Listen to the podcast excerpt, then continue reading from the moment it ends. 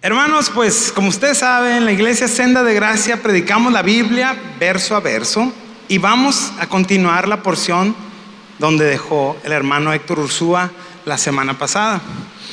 Pero me gustaría platicarles un poquito antes de algo personal. En el 2022, la frase que más utilicé durante ese 2022 completito fue, sé valiente y audaz.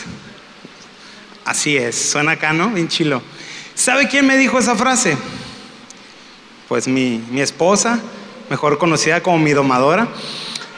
Ella, estaba yo en un proceso, estaba yo saliendo, no le voy a dar detalles, si le gusta el chismecito, invíteme al café.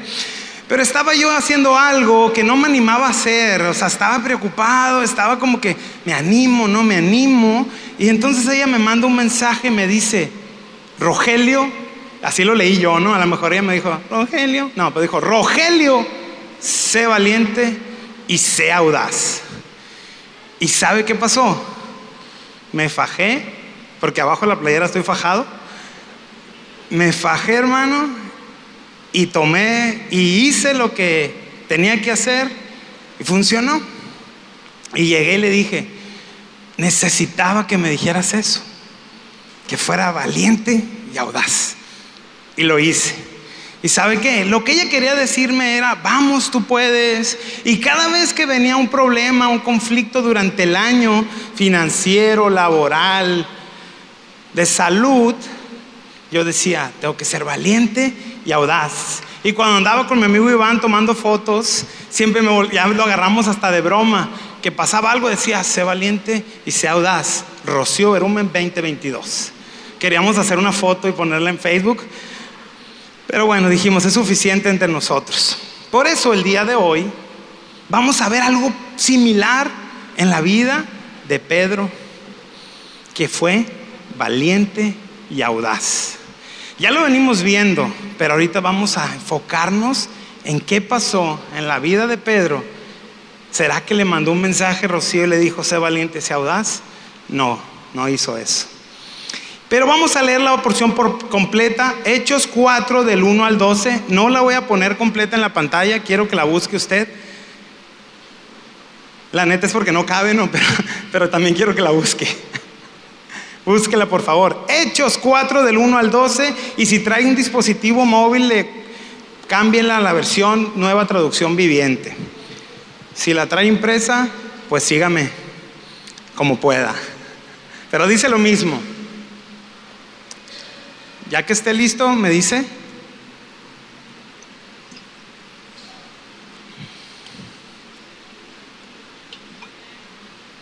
Ya que esté listo. Se ve bien Rocío con un bebé, nomás que me faltó valentía, valentía y audacia para el que sigue. ¿Listos? ¿Ya lo tiene?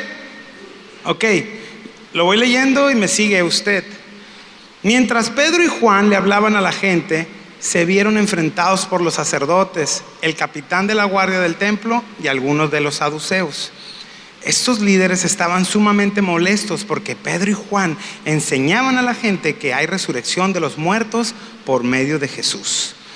Los arrestaron y como ya era de noche, los metieron en la cárcel hasta la mañana siguiente. Pero muchos de los que habían oído el mensaje lo creyeron. Así que el número de los hombres creyentes ascendió a un total aproximado de cinco mil. Al día siguiente, el concilio, integrado por todos los gobernantes, ancianos y maestros de la ley religiosa, se reunió en Jerusalén. El sumo sacerdote Anás estaba presente junto con Caifás, Juan, Alejandro y otros parientes del sumo sacerdote. Versículo 7. Hicieron entrar a los dos discípulos y le preguntaron, ¿con qué poder o en el nombre de quién han hecho esto? Entonces Pedro, lleno del Espíritu Santo, les dijo, gobernantes y ancianos de nuestro pueblo, ¿nos interrogan hoy por haber hecho una buena obra a un lisiado? ¿Quieren saber cómo fue sanado? Déjenme decirles claramente, tanto a ustedes como a todo el pueblo de Israel, que fue sanado por el poderoso nombre de Jesucristo de Nazaret, el hombre a quien ustedes crucificaron, pero a quien Dios levantó de los muertos. Pues aquí Jesús se refiere a las, pues en Jesús, es Jesús a quien se refiere las escrituras cuando dicen, la piedra que ustedes los constructores rechazaron, ahora se han convertido en la primera, en la piedra principal. En ningún otro hay salvación. Dios no ha dado ningún otro nombre bajo el cielo mediante el cual podamos ser salvos. Oramos. Señor, gracias te damos por este día, gracias por esta palabra que tú nos vas a dar, Señor. Te pido, Padre Santo, que abras nuestra mente, abras nuestro corazón y sobre todo nos guíes como iglesia, Señor, más y más cerca de ti, Señor, y que vivamos lo que vamos a escuchar, que baje nuestro corazón y termine por obras en nuestras vidas. En tu nombre, Señor, en ti confiamos. Háblanos, Padre. Amén. Vamos. Dice el versículo 1 que se vieron enfrentados por los sacerdotes, el capitán de la guardia del templo y algunos de los saduceos. ¿Quiénes están oponiendo a Pedro y Juan? No era Juan Pérez, no era cualquier persona. Eran personas con un alto reconocimiento político y religioso. O sea, ellos eran los que estaban enfrentándolos y ellos eran los que los metieron a la cárcel. El enojo que estaban viviendo estas autoridades era porque Pedro y Juan estaban compartiendo que Jesucristo había resucitado de entre los muertos y que en Jesucristo los muertos podrían podían ser resucitados. Los saduceos no creían eso, estaban totalmente en contra de eso. Era algo aberrante para ellos, iba en contra de sus tradiciones. Entonces, imagínense que un par de hombres estaban hablando algo que ellos estaban en clara, en contra, claramente. Y teniendo ellos la autoridad, pues ¿qué hacen? Pues vamos a detenerlos, ¿no? Vamos a ponerlos en paz. ¿Se imagina esas escenas? Hace aproximadamente dos meses, este mismo grupo de sacerdotes y de personas en autoridad habían entregado a Jesús para que lo crucificaran. ¿Se dan cuenta? O sea, vea esto. Jesús se enojan, lo crucifican, logran su cometido, resucita y un par de, dicen ellos, ya se acabó, lo crucificamos, ganamos, pero no, no ganaron, sabemos, resucitó y, no, no para ahí. Sus discípulos salen y empiezan a predicar que Cristo resucitó y empiezan a hacer milagros en el nombre de Cristo. Dos meses atrás habían logrado algo, habían creído lograr algo, habían creído parar algo, pero se dieron cuenta que no sirvió para nada se dieron cuenta que lejos de apagar la llama, estos discípulos estaban gritándolo a los cuatro vientos. La semana pasada vimos que Pedro aprovechó que había sanado a un hombre y les dijo, se trata de Jesús. De eso hablamos la semana pasada. ¿Ve usted que los apóstoles, los discípulos, perdón, estaban aplatanados? ¿Habían logrado algo? No, eso les daba coraje. Por eso dice la palabra que estaban sumamente molestos. Porque Pedro y Juan enseñaban a la gente que hay resurrección de los muertos por medio de Jesús. ¿Qué los enojaba más de todo? ¿Que iban en contra de sus tradiciones? Sí, pero lo que más coraje les daba era de que si se consumaba, que la gente creyera que Jesucristo había, había resucitado, pues la gente iba a creer. La gente iba a creer y iba a haber más gente que creyera esto. Pero si ellos lograban pararlo, pues la fe cristiana se acaba, porque sin Cristo nuestra fe es vana, porque todo, todo lo que creemos está fundamentado en que Cristo fue a la cruz, murió y resucitó. Y si ellos acaban con la resurrección, YouTube, si ellos acaban con la resurrección, pues acaban, siguen intentando acabar con Cristo. O sea, a mí me diera coraje si yo fuera de los saduceos, la neta. A lo mejor yo, les, yo hubiera hecho cosas peores. Tampoco podían. Ellos podían legalmente hacer algo, pero no podían quitarles la vida, porque eso era, estaba en la jurisdicción romana. ¿Cómo vamos? Estamos entendiendo el asunto, estamos entendiendo primero el, lado de, los, de Pedro y Juan haciendo con ganas todo lo que el Señor les mandó y vemos la contraparte enojada. ¿Y qué hacen? Pues usan lo que tienen a la mano, mis amigos, y dicen, los arrestaron y como ya era de noche, los metieron a la cárcel hasta la mañana siguiente. O sea, ya no había gente trabajando, cualquier parecido con la realidad. Dijeron, hasta mañana lo atendemos como urgencias en el ISTE. Entonces, perdón, me salió el corazón, ahorita le platico. Este, así es esto. Los arrestaron y hasta el día siguiente. Ahora vamos a cambiar la imagen. Estábamos poniendo nuestra atención en qué sentían los saduceos y los sacerdotes. Oh, enojados. Ahora vemos a Pedro y Juan en la cárcel. ¿Qué hubiéramos pensado usted y yo? Que estamos haciendo evangelismo en los campos y que al rato Neri sale en el debate tras rejas. ¿Qué pensaría Neri en el bote? No te rías, te puede pasar. no, es cierto. No es cierto. A lo mejor yo, Rogelio, Castañeda, antes del mensaje de Sé valiente audaz, hubiera pensado, ¿qué onda con el Señor? Me abandonó. Hubiera estado triste. Eh, mira, yo hablando el Evangelio y mira cómo me paga el Señor.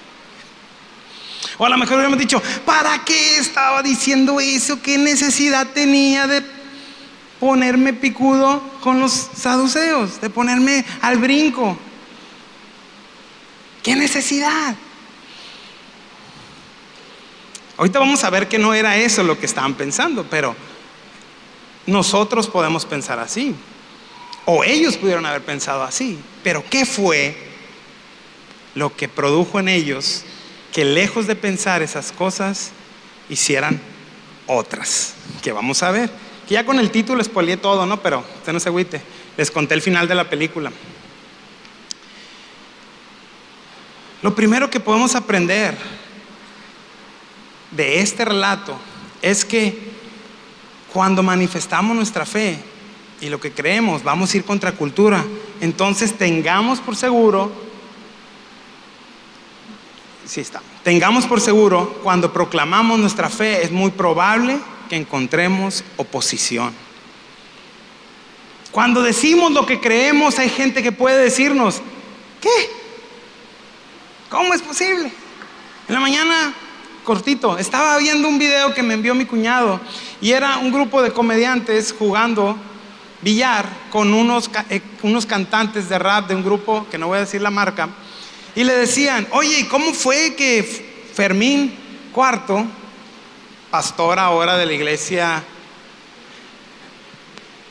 Semilla de Mostaza, uno de los pastores de la iglesia de Semilla de Mostaza, ¿cómo es que decidió dejarlo todo el ser un rockstar? para irse a predicar. Decía, decía uno de ellos, yo puedo entender una persona que trabaja en una oficina, pues claro, pues lo cambias la oficina por, por un pastorado, ¿no? Decía, así decía él, ¿no? Entonces le preguntaron a este hombre y dijeron ellos, pues lo vimos, me emocionó lo que dijo, lo vimos con tanta paz y con tanta convicción en lo que quería hacer que no nos quedó otra más que decir, dale, dale. Pero el otro que estaba ahí dice, es una locura, amén. Qué tontería. ¿Se fijaron? Los que estaban cerca de él dijeron, wow, algo cambió en este brother que se va, ya no es de nosotros. No lo comparto, pero échale ganas. Y el otro dijo, qué locura. Pudiera estar rapeando y diciendo groserías y, todo bien padre para ellos. Pero no, había oposición, hubo oposición y le aseguro que en su testimonio él habla de cuánta oposición vivió, tanto de afuera como de su corazón. Tengamos por seguro que cuando proclamamos nuestra fe encontraremos oposición. Ok, no todo es malo, no nos suena como que no es muy motivante, pero es lo que es. Es lo que es. Entonces dice, pero a muchos de los que habían oído el mensaje creyeron. La contraparte. Cuando alguien se expone a la verdad del Evangelio, esto producirá cambio en sus vidas, en su manera de vivir, en su manera de pensar, en su manera de actuar. Y cuando compartimos el Evangelio, ¿sabe qué va a pasar? Vale la pena pasar por estos valles temporales para ver el fruto del Evangelio en las personas que nos rodean. Más adelante vamos a leer que cinco mil personas fueron salvas en este acontecimiento. Entonces, ¿hay oposición? Sí, va a haber oposición, se van a reír de ti. A mí me decían en la universidad el hermano Sol, no sé por qué, se reían de mí, me invitaban a lugares que yo no iba, se reían de mí. Pero ¿sabe qué? Vale la pena servir al Señor, porque en esos valles temporales, en esos momentos de lucha y de oposición, tarde o temprano vamos a ver el fruto de eso. Y el día de hoy, mi hermano, yo quiero que, que nos llevemos en nuestro corazón cuáles son las características, algunas de las características de alguien valiente y audaz. Y la primera característica es encontrará oposición de parte de los que no creen como él. ¿Ok? Si usted es valiente y audaz en Cristo, obviamente va a encontrar oposición. No hay manera de que alguien que sea valiente y audaz no encuentre oposición. Seguimos. ¿Cómo vamos? Entendiendo. Muy bien. Vamos a la siguiente porción, del 5 al 7. Dice, al día siguiente el concilio integrado por los gobernantes, ancianos y maestros de la ley religiosa, se reunió en Jerusalén. El sumo sacerdote Anás estaba frente junto a Caifás, Juan, Alejandro y otros parientes del sumo sacerdote, nepotismo. Hicieron entrar a los discípulos y les preguntaron, ¿con qué poder o en el nombre de quién has hecho esto? El concilio, o mejor conocido, el Sanedrín, suena a medicina para la tos, pero no es. El concilio o el Sanedrín era un grupo de líderes que se reunía para juzgar ciertas, ciertas situaciones que pasaban y ponían enfrente al que iban a interrogar.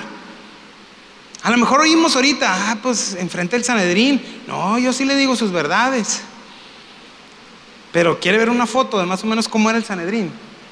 Se fija, era una cosa como esa.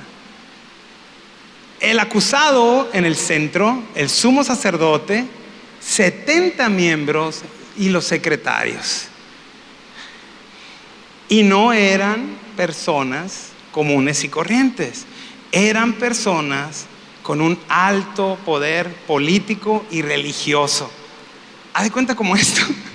Imagínense que ustedes son el Sanedrín, sumo sacerdote, pastor Jaime, este, y me están diciendo, ¿por qué haces esto? Nomás de verlos ya me dio miedo. A mí me impresionaría. Me impresiona un tránsito cuando me para. Tarjeta de circulación. ¿Verdad? La autoridad nos, nos, nos para. O sea, después de haber pasado la noche en una celda, ahora estaban enfrente de estas 70 personas, interrogándolos, diciéndoles enfrente, o sea, en esa posición lo menos que alguien puede ser es valiente audaz. Y si dice que usted hubiera sido valiente audaz, bueno, debió haber sido abrumador. Y sobre todo la pregunta que lanzan. que es una pregunta en donde ellos querían agarrar en curva a los a Pedro y a Juan, que dice, ¿con qué poder o en nombre de quién han hecho esto? Y aquí es donde se pone bueno el asunto. Aquí empezamos a ver cómo los retan, cómo les dicen en qué nombre hacen esto. Estos hombres, les decía hace rato, intentaron acabar con Jesús en la cruz y fracasaron. Y ahora quieren terminar con la herencia de poder y de amor que Cristo dejó en esta tierra, que es su gracia. Pero ¿saben algo, hermanos? Ellos no podían negar que estas personas comunes y corrientes estaban haciendo el mismo tipo de milagros que Jesús hacía. Y lo estaban haciendo en su nombre y declaraban su resurrección y eso pues los encendía más. ¿A quién proclamaban los discípulos? A Jesús. ¿Con quién estaban? Con Jesús. Pues el nombre de quién iban a hacer esto? En el nombre de Jesús. O sea que aquí estaban realmente siendo audaces, poniendo el dedo en la llaga. Yo busqué la definición de la palabra audaz en el diccionario. Y fíjese lo que dice, audaz. Dícese de audacia, no, no es cierto. Audaz, que es capaz de emprender acciones poco comunes, acciones poco comunes, sin temer las dificultades o el riesgo que implica. Ok. Entonces, si están frente al Sanedrín y los están confrontando y el ponerse firme, porque lo vamos a ver a continuación, eso es audacia. Eso es audacia. Más adelante en el mismo capítulo, en el versículo 16, nos vamos a dar cuenta, ahí me voy a adelantar un poquito, que hasta el mismo Sanedrín dice, ¿qué hacemos con ellos? ¿Qué hacemos con estos hombres? No podemos negar que han hecho una señal milagrosa y todos en Jerusalén lo saben. Es decir, el Sanedrín sabía que iban a perder. El Sanedrín sabía en el nombre de quién habían hecho las cosas. Solamente lo estaban haciendo para amedrentarlos. Para amedrentarlos. Segunda característica de alguien valiente y audaz. Emprende acciones para la gloria de Dios sin temer las dificultades. ¿Está haciendo un análisis en su vida ahorita? ¿Qué tan valiente y audaz es usted? ¿Dos de dos? ¿Una de dos? O mejor no me preguntes. Ojo, no estoy diciendo que yo sea bien valiente y audaz, ahorita le platico. No me ve así, ¿no? Es un reto hablar de esto para mí. Vamos a la siguiente porción. Dice, es lo más. Aquí viene el por qué fue valiente audaz. Y dice, entonces Pedro, lleno del Espíritu Santo, les dijo. Déjeme lo leo todo. Wow. Entonces Pedro, lleno del Espíritu Santo, les dijo, gobernantes y ancianos de, este, de nuestro pueblo, nos interrogan hoy por haber hecho una obra, una buena obra, un lisiado. ¿Quieren saber cómo fue sanado? Déjenme decirles claramente, tanto a ustedes como a todo el pueblo de Israel, que fue sanado por el poderoso nombre de Jesucristo de Nazaret, el hombre quien ustedes crucificaron, pero a quien Dios levantó de los muertos, pero en Jesús, a quien se refieren las escrituras cuando dicen, la piedra que ustedes, los constructores, rechazaron, ahora se ha convertido en la piedra principal y en ninguno otro hay salvación si Dios Dios no ha dado ningún otro nombre bajo el cielo delante del cual podemos ser salvos. Y aventó el micrófono. Pedro lleno del Espíritu Santo, ¿quién eres tú y qué hiciste con el cobarde Pedro que hace unos meses atrás negó a Jesús no una, no dos, sino tres veces? ¿Qué cambió? Que está lleno del Espíritu Santo. Pedro había sufrido una metamorfosis completa. Es un ejemplo de valentía y audacia. ¿Por qué? Porque el Espíritu Santo lo había llenado. O sea, no solamente no se dejó intimidar, sino contraataca y con todo. Con todo. Ahorita vamos a leerlo paso a paso. ¿Qué cambió? ¿Se acuerdan qué pasó después de que Pedro negó a Jesús? Se fue y regresó a lo que sabía hacer, a pescar. Supongo que derrotado, triste, pero tiene un encuentro ahí mismo con, con Jesucristo resucitado y le pregunta y lo, que si lo ama y le da una misión de que es apacentar sus ovejas le da una misión, lo restaura en el ministerio, por así llamarlo. Y ahora Pedro está haciendo lo que el Señor le mandó. O sea, miles de, dice aquí en este texto que cinco mil personas fueron salvas porque se expusieron al mensaje del Evangelio, porque el mensaje que expusieron Pedro y Juan. Entonces imagínense, Pedro se expuso primero a Cristo el cambio llegó. Es otro Pedro. ¿Recuerdan el cierre de Lucas y el inicio de Hechos? Porque el Señor dice que no se muevan hasta que no llegue el Espíritu Santo. ¿Se acuerdan? Esa porción dice, no se muevan hasta que no venga sobre ustedes el Espíritu Santo, quien les va a dar poder. Y entonces sí, vámonos, parafraseando. Podemos ver ahorita en Pedro materializada ya esa promesa. Unos, unos capítulos adelante, ya vemos el empoderamiento de Pedro. Pedro no fue valiente y audaz como lo fui yo, que nomás dije, sí, me mandó un mensaje mi esposa y tengo que sacar la casta por la familia. Ahí yo lo hice como que, vamos. Pedro fue valiente, y audaz, porque fue lleno del Espíritu Santo, porque el Espíritu Santo lo llenó. Y aquí viene la tercera característica de alguien valiente y audaz. Cambia su manera de vivir, no por sus fuerzas, sino por la obra de Dios en su vida a través del Espíritu Santo. Vamos a ver la respuesta poco a poquito.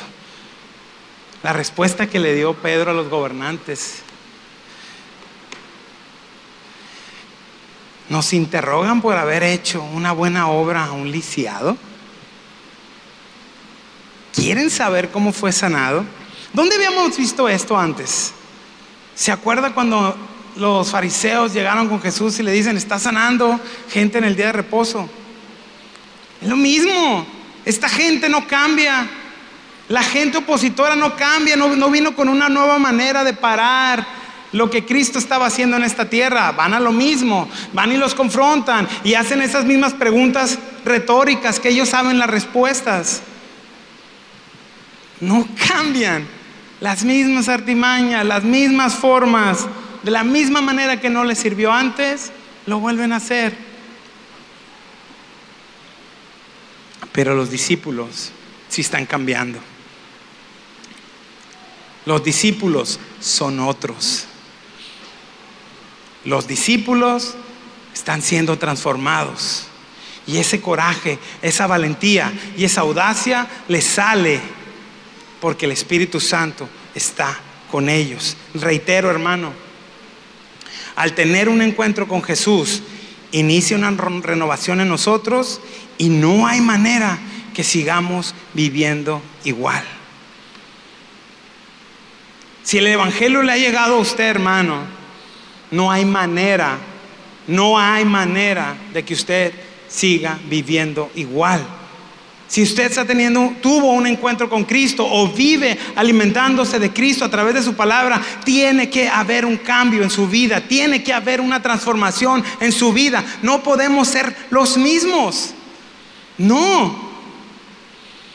No podemos ser los mismos. Dios nos transforma, Dios nos cambia, porque vemos nuestra condición delante de la perfección de Cristo. Y Cristo por medio de su amor nos cobija y nos da paz y nos transforma. ¿Lo cree? ¿Lo desea? Yo sí deseo ser diferente cada día.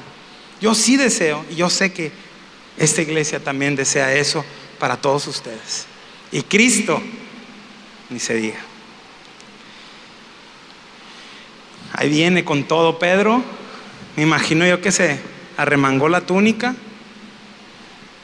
y dijo, déjeme decirles claramente a ustedes y a todo el pueblo que en el nombre de Jesús, el que ustedes crucificaron, el que ustedes mataron, el que dice la, escritura que es la piedra del ángulo. En ese nombre lo hicimos. En el nombre que ustedes niegan. Y Él resucitó, cosa que ustedes también niegan. Es una declaración, hermano, esto que vemos en la pantalla, del poder absoluto de Jesucristo. De cómo resucitó, cómo transformó y cómo hasta el día de hoy somos partícipes de esa obra.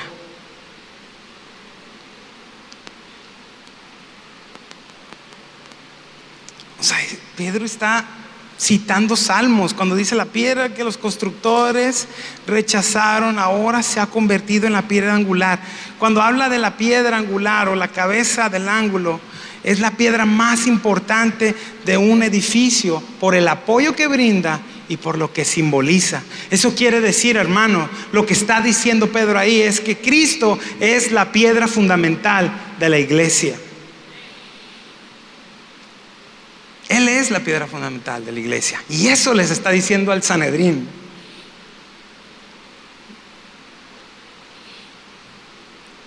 Ustedes los constructores, les dice.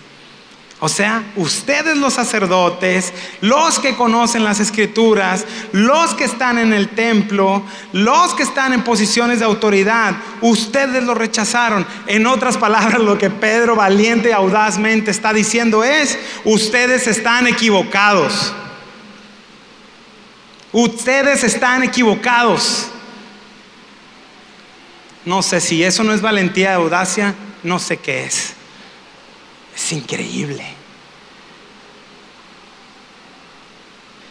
Y el cierre es aún más fuerte. Y solo en Cristo hay salvación. Solo en Él.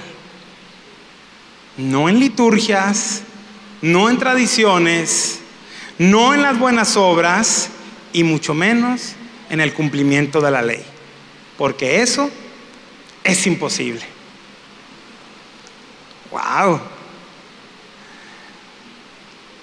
Un comentario bíblico del hermano William Barclay tiene una, frase que a mí me llamó mucho la atención basado en esta porción y que yo creo que la leamos.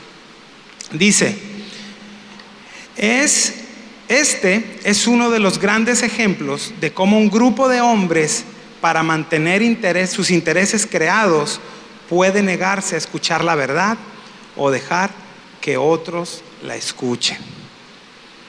¿Lo entendimos? Dice que este grupo de hombres, los, saduceos y los sacerdotes,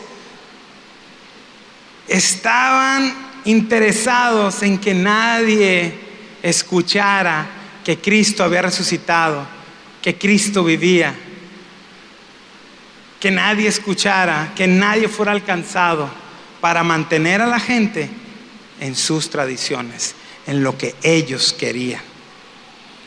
Yo me imagino, me imagino, y me lo, me lo confirma la, la, palabra más adelante, cómo se arrepintieron los, los, los del Sanedrín.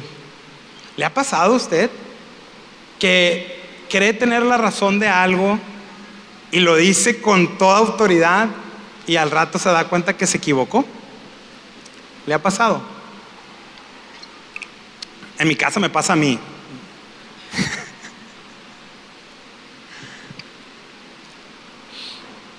Eso se le llama ser leguleyo. Wow, palabra dominguera. Cuando crees saber las cosas o de un tema en específico y no sabes nada y te pones a alegar. Apúntela. Sé valiente, audaz, no seas leguleyo. Hermano, escuche esto. Si Cristo está con nosotros, no debemos tener miedo de proclamar su nombre. Seamos valientes y audaces, que su Espíritu Santo está con los que creemos en Él. Amén. ¿Lo cree? Le voy a platicar algo personal. Ya me falta una hora. Le voy a platicar algo personal.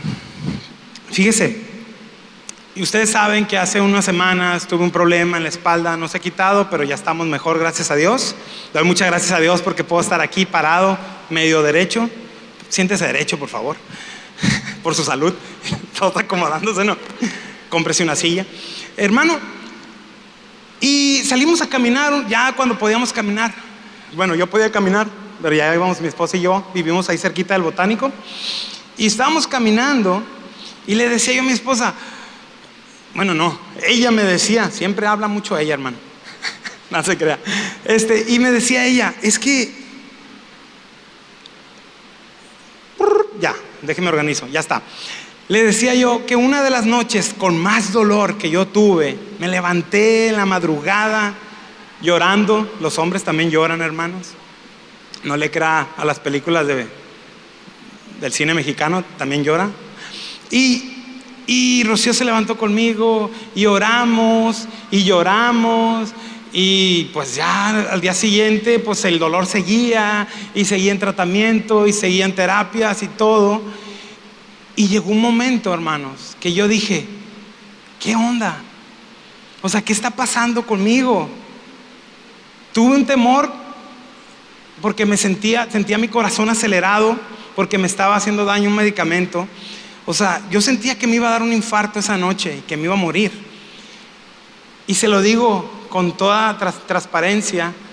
Mi esposa voltea así, ¿no? Con lo que vas a decir. Que yo dije, ¿y si me muero ahorita?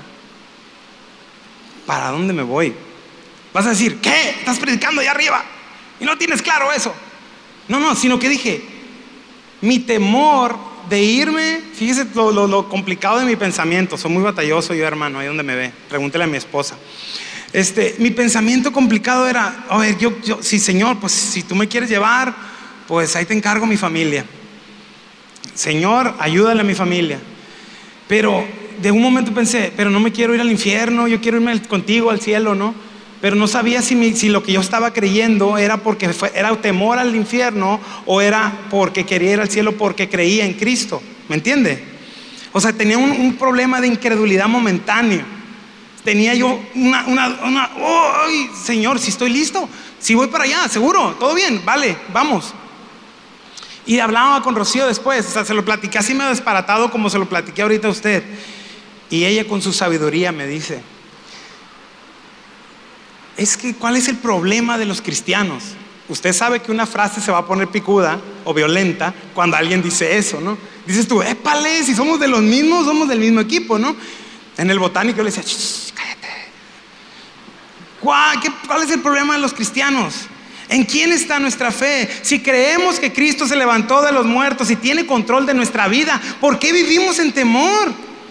Y me dijo, y no es que me las como la frase, no es que me las coma ardiendo yo, dice, pero, pero siempre que pienso que tengo una dificultad, que tengo temor, yo digo, pues Cristo, tú tienes el control de mi vida y en ti confío y, y apechugo y confío en Él. Pero ¿cuál es el problema con nosotros? Que cualquier cosa nos destantea, cualquier cosa nos tumba o nos, cualquier dolor fuerte nos mueve el tapete.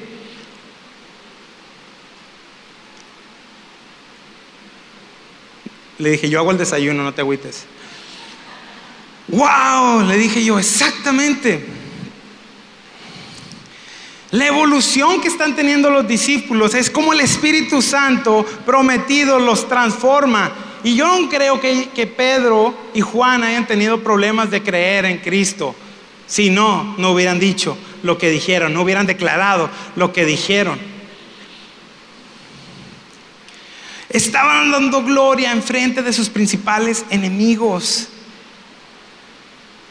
Pedro nos da una gran lección de lo que es creer en Jesús, en su obra y en sus promesas.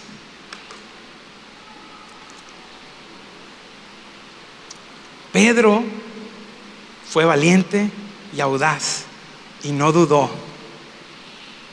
Y no hay temor y no hay incredulidad. Por eso les digo, si Cristo está con nosotros, no debemos tener de proclamar, no debemos tener miedo de proclamar su poder. Seamos valientes y audaces, porque el Espíritu Santo está con los que creemos en Él. Creámoslo y vivámoslo. Con esto no le estoy diciendo que usted va a andar por el mundo peleándose con quien persona se ponga enfrente porque usted es valiente y audaz. La valentía y la audacia se refleja cuando predicamos a otros, cuando no tenemos temor de hacerlo. Le pregunto esto ahora y yo quiero que usted lo, lo piense y lo recapacite. El mismo Espíritu Santo que empoderó a estos hombres comunes y corrientes, ¿está disponible hoy para nosotros? ¿Sí o no? ¿Quién, quién dice que sí? Sí, muy bien. ¿Ok? ¿Creemos que Jesucristo resucitó de los muertos? Amén. Los seduceos no. Están perdidos. Creemos que somos salvos por Cristo y con ello partícipes de su amor, de su amor y promesas para con nosotros. Amén. Lo creemos. ¿Por qué lo duda? ¿Por qué lo dudamos? ¿Ve cuál es el problema? Se acabó mi nivel de popularidad aquí. es cierto. ¿Ve cuál es el problema, hermano? Nuestra incredulidad. Pedro declara que Cristo resucitó, que Él es el único en el cual podemos tener salvación y nosotros tenemos la certeza de que creemos en Él. ¿Por qué dudamos? El problema más grande aquí para poder ser valiente y audaz es que dudamos. Dudamos y eso no está bien. Yo quiero esta mañana, no quiero que se vaya usted condenado y diciendo, no creo nada ya, sino que piense qué cosas o en qué momentos ha vivido esta, esta confrontación dura de lo que está sucediendo en su vida y se desanima y que a veces pensó que Dios, que Cristo no está con usted. Yo le digo esta, esta mañana, en la aflicción está con nosotros. En todo tiempo Él está con nosotros. El nombre de Cristo, Cristo mismo está con nosotros. Su Espíritu Santo está con nosotros, empoderando nuestra vida para que salgamos y lo glorifiquemos.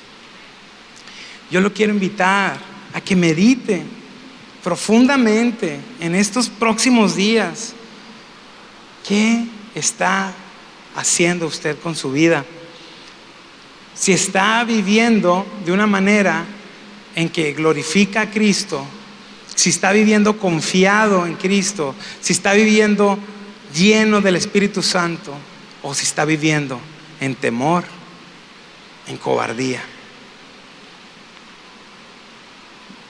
Hoy, hoy le puedo decir, fue un reto bien grande para mí estos últimos días y ayer justamente hubo una prueba grande, de, dije yo, ya está, ya está la presentación, valiente, audaz, la imagen, Señor, glorifícate en esto. Y en un momento mi esposa llega corriendo y me dice, me duele muchísimo el abdomen. Y ella no, ella aguanta macizo cuando algo le duele, más que yo. Y le digo, ¿quieres ir a, a urgencias? Aliste. Yo pensando que me iba a decir, no, no, ahorita se me pasa. Sí. Valiente y audaz, dije yo. sé valiente y sé audaz. Y en tu nombre fuimos. Y llegamos, y antes de llegar al, al hospital, Se le había pasado el dolor, la atienden, no le platico cómo la atendieron, nomás la atendieron. Y dije yo, wow, todo el tiempo Rocío me decía, no te preocupes, oye, no te preocupes, hey, no te quería asustar, oye, es que no te quería preocupar, y es la segunda vez que me dolía en el día. Y yo dije, soy un fracaso de valentía y audacia.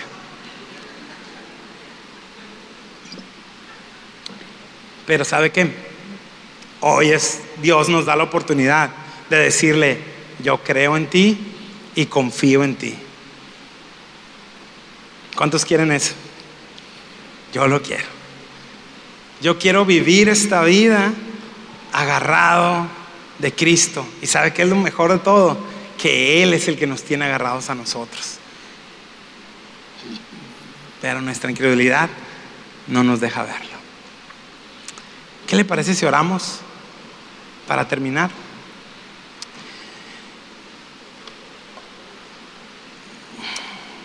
Cierre sus ojos, no se distraiga. Señor, concédenos, Padre Santo, confiar en ti plenamente en nuestra vida. Concédenos, Señor, ser valientes y audaces pero porque tu Espíritu Santo llena nuestras vidas. Concédenos que los problemas de la vida no nos derrumben, Señor, que confiemos en ti. Concédenos, Señor, también salir de estas cuatro paredes a llevar tu evangelio. Concédenos ver que los valles de sombra que pasamos, Señor, tienen luz al final Concédenos, Señor, que los valles de sombra, Señor, tengan como resultado que personas a nuestro alrededor vengan a tus pies, Señor. Concédenos, Señor, vivir glorificándote a ti. Concédenos vivir confiados en ti. Padre Santo, en tu nombre somos salvos y solo en ti hay salvación. Que tú seas, Señor, la piedra angular de esta iglesia y la piedra angular de nuestras vidas, Señor. Que tú seas el centro de nuestras decisiones. Padre Santo, todo regalo y todo don perfecto viene de ti. Todo lo bueno viene de ti, Señor. Y en la aflicción, Señor, tú también estás, Señor. Te damos gloria y honra, Señor, y concédenos esta semana también, Señor, meditar estas cosas. Meditar en cómo tú transformaste a Pedro, Señor. En cómo tú transformaste a alguien que había sido un cobarde, que había dudado, en alguien que se paraba enfrente de las máximas autoridades a proclamar tu poder, así concédenos en nuestro diario vivir. Que no temamos, Señor, el abrir nuestros labios, el compartir el Evangelio. Al final ese es el más grande propósito de nuestras vidas. Salir y que más puedan venir a tu conocimiento. A ti sea pues la gloria la honra y en ti confiamos. Amén. Amén. Dios les bendiga, hermanos. Gracias, Rogelio. Gracias. Muchas circunstancias, a veces leemos hechos y estamos en el libro de hechos y no nos damos cuenta porque lo estamos leyendo en una narrativa que te quiere contar una historia, Lucas, pero estas personas en esos momentos vivieron una agonía de decisiones, ellos y sus familias enteras, porque estaban delante de este concilio y su vida dependía de lo que iba a pasar ahí. Entonces ellos, hay mucha tensión en lo que está sucediendo ahí. Y, y no nos damos cuenta porque pues lo estamos leyendo y puede ser impersonal. Me sumo al esfuerzo de Rogelio de, de hacer eso y quiero comentar algo. Ellos pidieron dirección, tenían temor, tenían pequeños momentos de incredulidad, pero al final Lucas nos hace el favor de decirnos, mira al final lo que sucede aquí. Seguramente Pedro vivió la misma incertidumbre que vivió cuando el negar a Jesús le incumbía enfrentar consecuencias, seguramente se acordó, pero él decidió, como comentó el Rogelio al principio, antes de empezar su sermón, como en un momento el año pasado tenía que enfrentar una decisión que requería fe en Dios, confianza en Dios, enfrentar sus miedos, eh, la incertidumbre de decir si avanzo, ¿qué va a pasar? Y eso es lo que está pasando aquí en esta escena. Y estoy seguro que muchos de nosotros tenemos circunstancias parecidas. Muchos de nosotros tenemos una situación enfrente o situaciones enfrente donde no podemos ver qué es lo que va a suceder, donde tú sabes y te sientes persuadido por Dios a tomar una decisión que te deja en lo incierto, pero sabes que deberías de dar ese paso. Deberías de dar ese paso. A lo mejor es hablarle, animarte compartirle a alguien cercano de tu fe en Jesús, enfrentar el posible rechazo. A lo mejor es una decisión que tienes que tomar para poder abrirte espacios en tu vida para honrar a Dios, para venir los domingos, para, para nutrir tu relación con Dios, para deshacerte de ciertas amistades que te están llevando a algo incorrecto, para dejar de hacer algo que es incorrecto, pero te da temor avanzar, o hacer algo que Dios te está pidiendo, ir a, ir a, ir a orar por alguien, ir a pedirle perdón a alguien, algo que implica, no lo controlo, pero si doy este paso, me da miedo. Llévate en tu corazón esta palabra el día de hoy y aprende de lo que el Espíritu Santo, porque me gusta mucho esa observación que hizo Rogelio, desde el inicio se te dice cómo lo lograron. No lo lograron porque eran hombres valientes, lo lograron porque eran hombres que habían estado buscando a Dios y estaban llenos del Espíritu de Dios. Llénate de Dios y avanza, avanza, confía en el Señor en tus incertidumbres, confía en las situaciones que tienes que no puedes controlarlas. Avanza creyendo. Si estás acercándote y tienes temor de meterte más con Cristo, avanza, bautízate, crece, haz compromisos. Estás batallando con comprometerte formalmente con esta iglesia, avanza. Avanza, confía en el Señor, haz compromisos. Estás aquí porque tienes cada caída de casa. Avanza con lo que te impide dejar estar aquí, suéltalo. Confía en que el Señor va a proveer la manera en que tú puedas seguir caminando para honrarlo. Avanza, avanza con las incertidumbres, avanza. Estos hombres nos ponen un ejemplo porque ellos, si fallaba aquí, los iban a aprisionar de por vida, sus familias quedarían sin ellos. Y nos dan un ejemplo y se ponen firmes. Eso es lo que Dios quiere. Y aún así avanzo, doy mi declaratoria pública y aquí estoy, Señor, haz lo que quieras conmigo, hazlo tú, hazlo en tus incertidumbres, hazlo en tus situaciones de reto que si hago esto para el Señor, no sé de dónde voy a sacar. Para... Avanza. Muchos de los predicadores que van aquí les decíamos eso desde el año pasado que nos ven que, que ponemos a un predicador cada tercera semana. Y ellos son hombres frágiles como Héctor y yo. Y los animábamos a esto. Avanza. O sea, claro, vas a crecer en el camino. Y muchos, no, no, yo no, yo no nada, avanza confiando en el Señor y en muchos de ellos hemos podido ver cómo el Señor está haciendo la obra, está perfeccionando y está ayudando a la iglesia.